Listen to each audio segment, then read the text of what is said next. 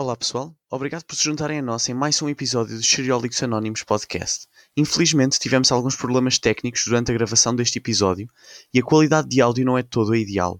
Ainda assim, espero que se mantenham connosco ao longo deste episódio que é sem dúvida dos mais interessantes que fizemos até agora.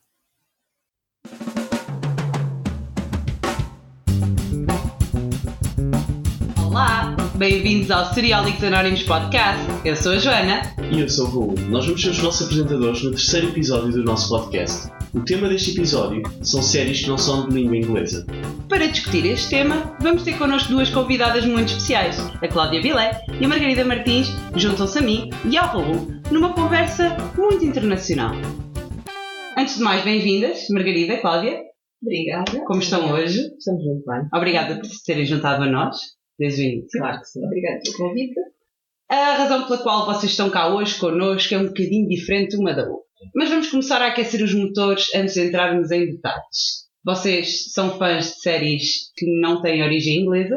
Sim, cada vez mais é acessível séries um pouco de todo o mundo. Sim. Séries alemãs, espanholas, Na Casa de brasileiras, Papel, Dark, 3%. A Rainha do Sul, temos tudo.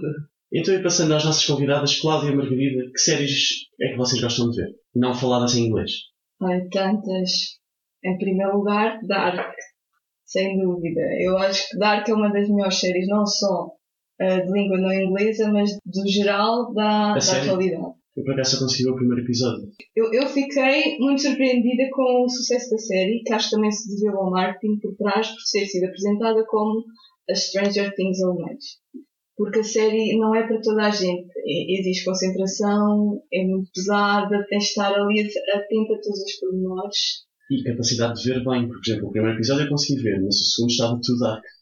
É pá, ó Raul, já começa. Ainda mal, Raul, desculpa. nós temos de ter uma conversa muito séria. Ainda mal esta brincadeira começou e tu já começas com eu não lembro bem dos primeiros episódios. Calma, Já estás a assustar as nossas convidadas. Era tu, o segundo episódio, dark estava escuro, então eu não conseguia ver. Mas Não, eu- não alimentes as piadas do Raul. O Raul não pode sair do seu habitat. É eu melhor não. que eu, eu, eu vi dark e gostei. Eu por acaso não saí do sexto episódio, sou sincera. Eu, eu acho que tenho é uma versão partir à língua alemã. Acho que é a partir do sexto episódio que a série realmente começa a demonstrar aquilo que ela é. Eu sei que no início também eu estava ali, é que eles querem chegar com isto e a partir do, do meio da série aquilo fez ali um clique e eu achei que aquilo era genial. E depois do final, eu acho que ninguém estava à espera. Eu não vi, sou sincera. Eu cheguei para aí ao sexto episódio, estou a tentar ainda ultrapassar a minha barreira, porque eu tenho que confessar que, para além de. Eu sou uma daquelas pessoas, infelizmente, e eu sei que vou levar na cabeça por causa disto, mas eu sou uma daquelas pessoas que tem um bocadinho a barreira da língua. Custa-me- Custou-me muito entrar no mundo de ver séries que não sejam faladas em língua inglesa, porque acho que tem um bocado a ver com a forma como eu sempre cresci com, a- com, com séries deste género. E, por incrível que pareça, até foi uma série dinamarquesa que é The Rain, que eu acabei por ver aquilo tudo de seguida, mas de uma forma que eu não estava à espera, e eu pensei, eu acabei de estar uma semana a ver uma série inteira numa língua que não é falada em inglês, porque é que eu continuo com esta barreira em relação a ver outras? Fui testar e dar que foi uma da, um- para aí a segunda, diria eu, que, que eu me pus a ver, não consegui passar do sexto episódio. Achei um pouco aborrecido, mas agora que tu dizes que a partir do sexto episódio as coisas se desenvolvem, eu vou fazer um grande, grande esforço para voltar a pegar na série e voltar a agarrar. Margarida, Eu, conta coisas. conta-me tu. conta-me tu quais é que são as tuas séries ah, favoritas de língua não inglesa. São as séries espanholas. É a proximidade à língua. Faz-me recordar alguns tempos em que vivi em Espanha, então é aquela familiaridade e o contato com a língua, dá umas saudades. Podem ser muito sexy. Vamos falar em espanhol, sem dúvida. e pronto, tudo o que é universo de séries faladas em espanhol, eu estou lá. Gosto mais, gosto menos das séries. Então, e tirando aquelas que toda a gente já conhece como Casa de Papel e Elite, quais é que vês ou recomendarias? Eu sou fã número um do Narcos, mas essa toda a gente conhece também. Ah, vi As Telefonistas, uma série de época, passada em Madrid, há alguns tempo, já não, já não me recordo muito bem, e acho que sim, ah, representa bastante o papel da mulher naquela época e a entrada da mulher no mercado de trabalho. E as dificuldades que passaram por isso, acho que sim, era uma série que eu recomendaria. Por acaso nunca vi. Qualquer dia. Também, mas por acaso recentemente falaram de uma série que se comparavam com Orange is the New Black mas de origem espanhola, assim recente. Não sei se exististe alguma coisa. Vis-a-vis. Era É isso. vis-a-vis. Era isso. Ainda não terminei, mas estou a ver. E o que é que achas até agora? A série é demasiado pesada. Ok. Muito pesada. Então.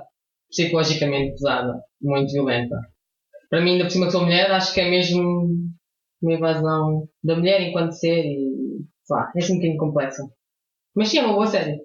Eu não consigo ver muitos episódios de seguida, que aquilo revolta-me bastante, mas sim, continuar. Sim, porque eu quando conheci a Margarida. a Margarida é a minha amiga pessoal. E eu quando conheci a Margarida, a Margarida sempre me conheceu a mim a ver séries e isto e aquilo. E eu sempre ouvi da boca da Margarida: Ah, eu não tenho tempo para ver séries, eu não gosto de ver séries, eu adormeço a ver séries. Confere. E de repente, de repente a Margarida acorda um dia e diz: Olha, vi Narcos e não consigo parar de ver Narcos. E agora vi Casa de Papel e não consigo parar de ver a Casa de Papel. E há, há todo um mundo ah, de produções de língua espanhola que conseguiram tra- trazer a Margarida para o mundo seriólico. Eu entrei no mundo das séries recentemente, um ano ou dois. E comecei a perceber aquelas conversas que as pessoas tinham de estar tudo no café só a falar de séries e pensar que aborrecido. Não, não, passei a fazer parte desse grupo também. Mais uma convertida. Mais uma convertida. E para quando deixar o universo só de série espanhola se alargar para, para outras línguas. Ah, mas eu também vejo outras. Eu por acaso costumo começar a habituar. Eu, com Dark, com outras séries não me custa, se a língua for bastante diferente. Eu exatamente o contrário. Séries, séries espanholas ou brasileiras custa mais porque é a parecência da língua, mas depois não é a nossa língua. Então, no início, eu Casa de Papel comecei a ver os primeiros episódios eh, dobrado em inglês. Só depois é que acabei por passar para o, para o espanhol porque aquilo ficava estranho. Como é que te atreves? Como é que tu tiveste É o assim, descaramento? Em minha defesa, uma vez eu fui à Espanha e vi um episódio do House dobrado em espanhol, portanto eu ainda tinha essa mágoa. Portanto, isto foi a minha vingança contra eles. Foi ver uma série deles dobrada em inglês. Agora estamos quites. Eu, enquanto vivi em Espanha, eu via todas as séries comuns para nós em inglês, Wow, sei lá, uh, Donas de Casa Desesperadas, Simpsons, essas coisas todas dobradas em espanhol, sendo que a voz era sempre a mesma, se fosse do House, se fosse do Homer Simpson, fosse quem fosse. E fazia-me essa confusão. Agora, como é que há saudades? Ver as séries em espanhol já não são dobradas, mas. É, é essa proximidade, sim. Acho que sim. E tu, Cláudia, ficas pelas séries alemãs ou também vês outros tipos de Ah, séries? eu vejo tudo. Eu vejo séries indies, turcas, dinamarquesas, norueguesas, por aí fora. De onde é que surgiu esse interesse por séries já estão diferentes ou menos comuns? Eu fiquei, eu acho que o mundo das séries americanas e inglesas está muito saturado da mesma coisa. Ou são séries tipo Criminal Minds, ou então são séries de super-heróis, praticamente. Não, não há nada, não, há, não, não havia nada de novo, pelo menos quando eu comecei a experimentar outras, outras línguas no universo inglês. E eu lembro-me que quando era pequena via o Rex, como toda a gente. E depois começou o Cobra, o Alerta Cobra em português. E que saudades dessa série. Eu continuo a vê-la que ela dá na- no canal lá. Mas agora já são só 4 ou 5 episódios por temporada, não? uns 5 ou 6 para aí. Mas por ano? Não, 5 ou 6 por temporada, se não, então duas.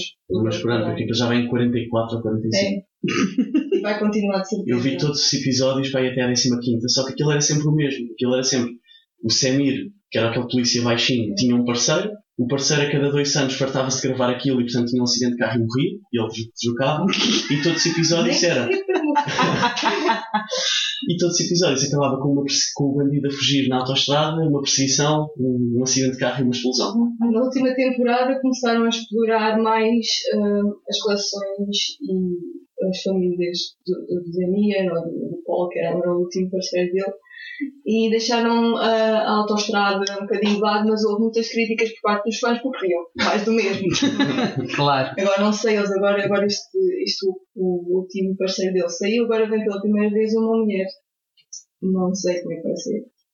Tu há bocado falaste de séries turcas. Diz-me lá que série turca é essa que tu vês, Ai. porque eu sinto-me a única fã de uma série turca que existe na Netflix. A série turca que eu vi, que eu vi por causa do meu trabalho, foi a Avulso, não, eu nunca tinha Ok. okay. aquilo. Ok. Ah, e eu, pelo que eu li, eu nunca vi o Vis-a-Vis nem o Orange Sim. Ah, mas dizem que é parecido, porque é passado também numa prisão, uma, uma, aquilo é uma experiência, não é bem uma prisão, é onde estão só mulheres. Ok. e é o ambiente lá dentro, e são mulheres, aquilo é muito. Eu achei a série muito forte. Ok. E depois, eles são turcos, eles fazem aquilo de uma maneira em que dramatizam tudo. Ah, e depois a, produ- a produção é bem diferente da nossa, porque está uma pessoa a falar, depois eles de repente a pessoa continua a falar, mas cortam para outro plano em que a pessoa está sem falar, mas tu continuas a ouvir a e depois aquilo fica muito dramático. Gostei, gostei. Mas acho que eu por acaso sinto um bocadinho mesmo. A série que eu vi não foi essa, foi uma série que a Netflix tem que é o The Protector. Eu não sei qual é que é a tradução do nome para o nome original. Eu não estava à espera quando eu carreguei no play que aquilo não seria uma série turca. Mas acima de tudo, eu acho que isto se nota um bocadinho. Eu acho que também é um pouco aquilo que torna estas séries eh, interculturais um bocadinho diferente e com, com um tempero um bocadinho diferente, diga-se assim. É que hum, durante os episódios esvai muito a cultura. Vê-se muito na, na série que estás a ver, seja ela turca, seja ela dinamarquesa, seja ela alemã ou espanhola, consegues perceber um bocadinho da cultura do próprio país que a está a produzir. Eu, por exemplo, notei muito isso no The Protector porque há um choque muito grande entre o, o- a cultura a turca e a nossa. E, e consegues perceber os comportamentos entre eles que não são, não são comportamentos ocidentais, não, não tem muito a ver. E eu acho que isso nota muito um bocadinho em- nestas séries internacionais, e se calhar é um pouco isso que acaba por nos atrair. Há bocado falaste muito bem que, que existe uma proximidade, uma proximidade, desculpa, uma saturação do mercado e talvez esse algo diferente acaba por trazer é isso. esse rostinho novo. Tens um contacto com uma cultura e com um ponto de vista novo. Sim, nas séries americanas ou isso, mesmo não só através das séries, mas nós temos contacto diário com notícias. Com sim, exatamente. Com... No caso da Margarida, por exemplo, que ela hum, se aproxima das séries espanholas porque lhe traz a nostalgia e lhe traz a memória. Do contacto que se calhar tu, Margarida, tiveste com a cultura. De certo modo, sim. E também parte das séries que vi são séries eh, que retratam situações da América do Sul. Em termos culturais, também são culturas diferentes. E lá está, vem essa diferença que nos desperta o interesse. Ao contrário das séries americanas ou inglesas, como ela disse, é mais do mesmo. Sim. Já não há aquela curiosidade ou aquela diferença que nos suscita o interesse em ver.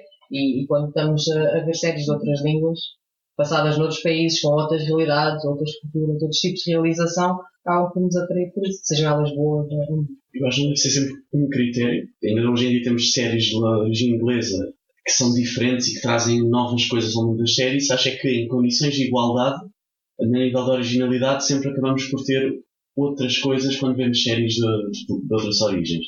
Às vezes, por exemplo, como estava-se a dizer, Joana, não é só naquilo que eles focam como diferente do ponto de vista cultural, mas naqueles pequenos pormenores que eles nem focam, porque para eles é algo tão natural, tão normal. Sim. Tipo, aconteceu-me isto, por acaso não é com uma série, mas foi a ler Murakami. O estilo de escrita do autor, às vezes, aquelas coisas que para nós são diferentes, mas que ele, ele descrevia com uma naturalidade tão grande, eram essas pequenas coisas que me ficavam do- da cultura japonesa e da maneira como eles viviam e lidavam uns com os outros, e acho que nas séries também é um bocadinho assim. Às vezes aqueles pormenores que eles nem focam, porque para eles é, é perfeitamente no- normal, não, Sim, nós somos todos um bocadinho de cidadãos do mundo, não é? Então cada vez mais temos acesso a, a, a estes choques culturais e ao mesmo sou da tempo. Oeiras e fico para longe. Ah, Raul. Desculpa. Isto não vai correr bem para o lado do Raul, tenho a dizer. Bom, há bocado, Cláudia, tu falaste um bocadinho do teu trabalho e eu gostava que tu explorasses um bocadinho mais isso connosco. É também uma das outras razões pelas quais nós quisemos ter-te aqui connosco a falar no podcast. Conta à malta o que é que tu fazes. Bem, eu sou tradutora e faço legendagem, traduzo muitas séries, entre elas muitas séries de língua não, não inglesa, principalmente ultimamente, porque eu tenho notado desde o início que eu comecei, a maioria dos trabalhos eram de língua eh, inglesa, e agora tem vindo, graças à Netflix, cada vez mais séries de várias línguas. Eu traduzo isso, hum, do alemão traduzo do alemão, ah, mas se for, por exemplo, espanhol, consigo perceber se me aparecer uma série, consigo ver o inglês e o espanhol sem dar para traduzir mais fielmente. Agora, se forem séries ah, de língua turca, hindi, é sempre mais difícil, ou damos um template em inglês nós temos tra- traduzir aí. Se for norueguês, ah, ou dinamarquês, ou neerlandês, eu consigo perceber algumas coisas porque são parecidas ao alemão e também ah, ajuda na tradução para ficar mais fiel. Eu acho que a malta quer saber aí umas séries que tenham visto que tenhas traduzido. Ah, então, então. Traduzir Dark, foi aí que eu conheci a série. E eu aviso já que é uma tortura para mim aquele espaço em que eu tenho de entregar o trabalho e depois aquilo só vai estrear não sei quando e depois nós não podemos falar. E tra- Dark é difícil traduzir porque nós temos de nos lembrar de todos os pormenores Pois. e a língua, eles às vezes dizem frases iguais que disseram não sei onde, tens de lembrar, tens de procurar para ficar igual. Ok. É, Em termos de timings também, hum, eh, entregam-te uma, uma série e dizem tens de traduzir. Em quanto, quanto tempo é que tu tens para, para entregar uma tradução desse muito pouco. Vou dar um exemplo há pouco tempo, estive a traduzir uma série alemã em que eu tive uma semana para traduzir seis episódios. Uau. Ok. Normalmente quanto tempo é que leva a traduzir um episódio, digamos 40 minutos? Depende muito da série. Ah, por exemplo, vou dar dois exemplos. Ah, Dogs of Berlin era muito difícil. Eu tinha de traduzir mais ou menos um episódio por dia e eu tinha de acordar cedo e de deitar tarde para conseguir fazer um episódio por dia, porque eu tinha para aí 700 e 800 legendas e era alemão difícil, ah, muito complexo. Por exemplo, se traduzir o Via Vindivel, que é o Nós Somos Aonde em português, ah, a série era muito mais mais fácil, aquilo traduzia-se facilmente, fazia mais ou menos num dia, bem. Às vezes, se tiver termos técnicos, até pode ser mais complexo tentares arranjar o, Hum, o- a tradução exata daquela expressão, daquela palavra, daquele contexto para a língua em que estás a traduzir. Tu costumas traduzir só para português ou para português e inglês? Só, ou- só para português. Ok. Mas é, é muito difícil às vezes encontrar os termos e depois não sabes, tu vais encontrar um termo, será que é exatamente este termo que eles utilizam na medicina ou naquilo e tens de pesquisar. E, e ou, ent- ou então quando é calão, Sim. Skylines, seria alemã, hip hop, o primeiro episódio e aquilo era horrível porque eu não percebia nada. Eu passava praticamente meia hora à procura de uma palavra que não existia lá. Então, e ah, ouve-se muitas vezes esta crítica no, no exterior, ainda há pouco tempo me recordo de ler um, um, um artigo que falava sobre isso, sobre o quão má às vezes é a legendagem que chega aos espectadores. Como é que tu te sentes do outro lado da cadeira quando lês? Ou seja, quando lês uma coisa destas, tu pensas, fogo, é mau, mas eu tenho que passar por isto e isto e isto, e às vezes acontecem erros. Consegues contextualizar-nos um bocadinho, às vezes, a razão pela qual pode acontecer de uma forma tão flagrante, uma tradução tão má, sair cá para fora? Primeiro, depende a quem é que a pessoa vai dar a tradução e quem é que fez a tradução. Claro. Como há cada vez mais conteúdo, tem de haver cada vez mais gente a traduzir e grande parte das pessoas chega ali e não tem um background. Sim, às vezes talvez é falta de ou de experiência ou de Sim. a experiência académica, talvez também, não? Ah, licenciaturas, graduações. É importante, mas que o Estágios. mais importante, no meu caso, foi fazer um curso hum, de tradução e legendagem depois. Tu tinhas a parte prática e tinhas a parte teórica ao mesmo tempo. Enquanto se tu tiveres só a parte teórica e não, não, não praticares, vai dar na mesma. Ok. Eu acho que tu precisas de um, de um espaço onde tenhas a teórica e a prática. E tenhas alguém que esteja a avaliar ao mesmo tempo, porque se chegas ali e dizes, eu sei inglês, eu posso traduzir, mas depois tens o programa, tens de trabalhar com o programa, não podes ultrapassar aqueles caracteres por, por segundo, ah, tens um número de caracteres máximos por linha. Há, há muitas, muitas coisas, muitas regras que tens de seguir. E também, depois também há os tempos, os tempos são irrealistas. Eles pensam que nós somos máquinas e fazemos aquilo tipo, carregamos ali e está feito. Portanto, se pensarmos bem, e agora co- com a partilha de experiência que tu fizeste, afinal é um bocadinho mais complexo do que só bater texto É. para, para um, um, um Microsoft Word e esperar que ele apareça lá como deve ser. E se- e se tiver- Tu não traduzes, tu traduzes só ou também és tu que tens que fazer o alinhamento à imagem? Depende do cliente. Ok. Ah, na Temp- Netflix é. Eles dão-nos um template e nós não podemos mexer nas legendas, que é ainda pior, porque às vezes basta a gente andar um frame para a frente e já dá para ter aquilo tudo bem escrito, porque fica dentro do tempo de leitura que as pessoas têm. Sim. E ali, se não cabe, tu tens de condensar a, a, a informação de modo a, a caber. Mas já me deram, por exemplo, canais nacionais é praticamente tradução legendagem, tens de fazer tradução legendagem. Sim. E eu prefiro fazer tradução legendagem por causa de exatamente disso, podes mudar eh, os, os timings. Isto foi, isto foi, sou sincera, isto para mim foi muito elucidativo. Foi a primeira vez que eu tive a conversa com uma pessoa que faz legendagem. Atenção, eu sou uma dessas pessoas que quando vê uma legenda mal escrita começa a mandar vir com a pessoa que estava do outro lado. Isso, Eu pensei, mas porquê? Porquê é que me traduziram isto desta forma quando não é desta forma que tem que ser traduzido? por não saber. Sim, Por exemplo, eu também faço tradução uh, para Netflix para crianças. Então, para, para, para, adultos é o máximo é 17 no reading, reading speaker, tempo de leitura. sim. Para crianças é 13. Imagina Ah, teres ok, que con- sim. condensar ainda mais a informação. Ah, Às vezes, sou-te sincera, às vezes não é, para mim não é tanto hum, a, a informação que está a menos ou que está a mais, é um bocadinho aquilo que lá está a estar errado. Eu vou dar um exemplo, já não lembro qual é que foi a, a, a situação, sei que foi numa série, num episódio qualquer que eu vi, e que em vez de estar, eh, eh, o rapazinho diz eh, street rapper, street rapper é um rapper de rua, um senhor do rap da rua, em vez de aparecer street, street rapper, aquilo que apareceu foi violador de rua. Ora, isto para mim tira totalmente o contexto daquilo que acabou de se passar. Eu acho que ninguém é a mesma pessoa que não, ou não sabia, ou então estava. Eu não acho. Eu acho que era mesmo não sabia. Acho que isto acaba por influenciar um bocadinho a experiência que o espectador tem enquanto está a ver uma série, de ter uma legenda que não tem nada a ver com aquilo que foi, foi dito. Hum, portanto, é, para mim é, um- é- é interessante ter o ponto de vista de. Eu só posso imaginar que às vezes o- os timings que vos dão, a, a- complexidade. Esses, factos não podem aparecer. E por cima, no contexto, devia-se perceber que era um. Vocês têm controle de qualidade, por exemplo? Ou tu, quando entregas um trabalho, está entregue e vai assim? Hum, Depende do sítio, eles normalmente revêem. Mas Fazem podem uma- é não ter revisores da língua e veem apenas as especificações, as técnicas. Ok, ok. Tá bom, está certo. Isto para mim foi espetacular, já aprendi muito hoje. Eu, por isso é que a maior parte das coisas que vejo é sem legendas. Eu, tudo o que é séries de língua inglesa, vejo com, só com, com áudio. Portanto, desculpa, Cláudia, não quero mais o teu trabalho. Triste porque há muitos bons tradutores em Portugal. Mas se faz sentir melhor, eu antes de parar de ver com legendas, vi com legendas em inglês, portanto não te estou a tirar trabalho. Já estava a fazer antes. Não, eu não traduzo em inglês. E tu, Margarida, tu, tu vês as séries espanholas com legendas ou só com sem legendas? Isto quem viveu lá. Para dar durante uns meses valentes ao ouvi-las dobradas. Não, vejo sem legendas. Mas acho que a partir de hoje vou começar a ver com legendas E em português? e em português.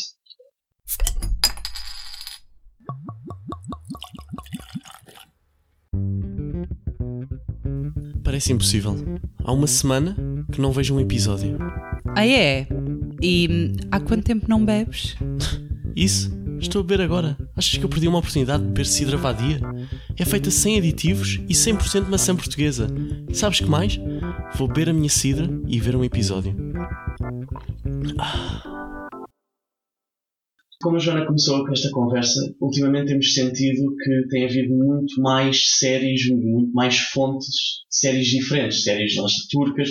Há uns anos, se calhar, seria muito difícil termos acesso a uma série, a uma série turca. E em parte, eu acho que é por causa de cada vez mais plataformas como a Netflix, a HBO estarem acessíveis e estarem com conteúdos próprios para cada país que permitem que isso se, se faça. E também, por outro lado, pelo sucesso que algumas das próprias séries ah, locais têm, têm tido. Porque o conteúdo sempre se produziu. Nós, por exemplo, em Portugal sempre tivemos, não nos vou chamar séries, mas alguns conteúdos produzidos em Portugal. Ahm, mas agora, hoje em dia, está tudo mais acessível. Não sei o que vocês acham sobre, sobre isso. É, eu posso falar também pelo meu trabalho, que estava a dizer, no início era praticamente todo o conteúdo em inglês, desde que a Netflix começou a apostar eh, territorialmente nos seus originais, temos cada vez mais originais de todo o tipo de país, todo o tipo de língua. Eu acho, eu acho que isso veio ajudar à internacionalização de séries que provavelmente só seriam eh, exclusivas do país e não teriam comercialização. Ou então eles também, por exemplo, aconteceu com essa do Abu, Uh, no início era só uma série de uma, de uma televisão turca. A Netflix é pegou, nela e passou para a Netflix. Outra série que é um, a sueca, que é Bônus Família, não sei se estou a dizer bem, uma grande família em português. E no início a série era hum, também era produzida por uma, acho que não estou a dizer nada de errado, era produzido por uma cadeia de televisão sueca e passou para a Netflix. Ok.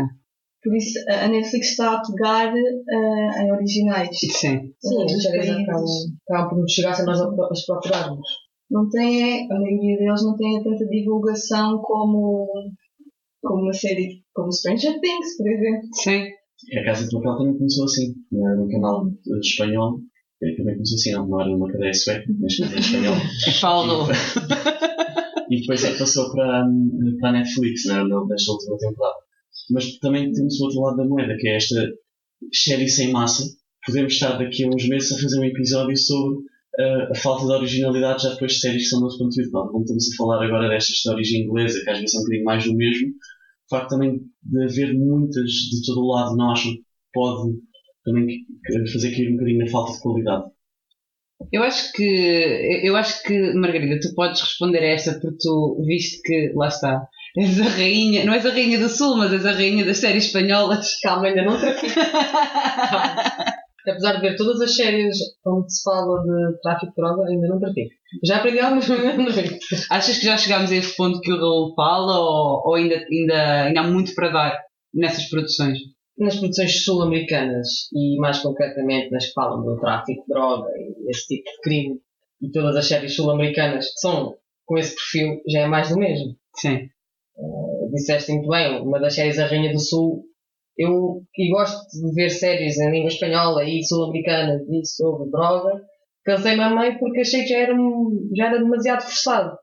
E sim, acaba por esgotar um bocadinho os temas. Agora, há muitos mais temas e muito mais cultura que pode ser explorada em todas as línguas, sem dúvida. Mas sim, acho que nesse mercado já está um bocadinho esgotado o tema. Depois também depende das personalidades. Por exemplo, Narcos, as primeiras duas temporadas, e o El Chapo são so- sobre droga ambos, mas são sobre pessoas específicas, com a sua própria história, com a sua própria. que é uma das preferências que eu tenho. Eu gosto muito de séries que retratam histórias verídicas. E daí a minha preferência pelo, pelo Marcos, saber a história do Escobar.